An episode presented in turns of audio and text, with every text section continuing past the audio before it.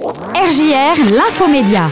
Salut tout le monde, j'espère que vous avez passé un bon week-end. Voici l'actualité média du jour. On commence avec l'émission Celebrity Hunted Chasse à l'homme qui sera de retour pour une deuxième saison. C'est ce qu'a annoncé Amazon Prime Video. La saison 1 avait réalisé une très belle performance en termes d'audience. Alors dans ce programme, 4 duos de célébrités doivent s'échapper pendant 10 jours et des experts en recherche tentent de les retrouver avec l'aide notamment de la vidéosurveillance. Le casting de cette nouvelle saison vient d'être dévoilé. On retrouvera Jennifer, Jarry, les youtubeurs Michou, Inoxtag et McFly et Carlito, mais aussi les humoristes Fadili Kamara et Hakim Gemili. Pour l'instant, aucune date de diffusion n'a été dévoilée pour le moment. Médiamétrie a dévoilé les audiences des podcasts pour le mois d'avril. Durant ce mois, 195 millions de podcasts ont été téléchargés. Dans le détail, parmi les éditeurs de podcasts, c'est France Inter qui arrive en tête avec 49 341 000 écoutes.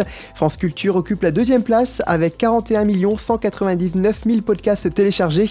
Et c'est RTL qui complète le podium. Comme à chaque mois, les émissions les plus écoutées sont les grosses têtes de RTL, l'After Foot de RMC et On de la raconte d'Europe 1.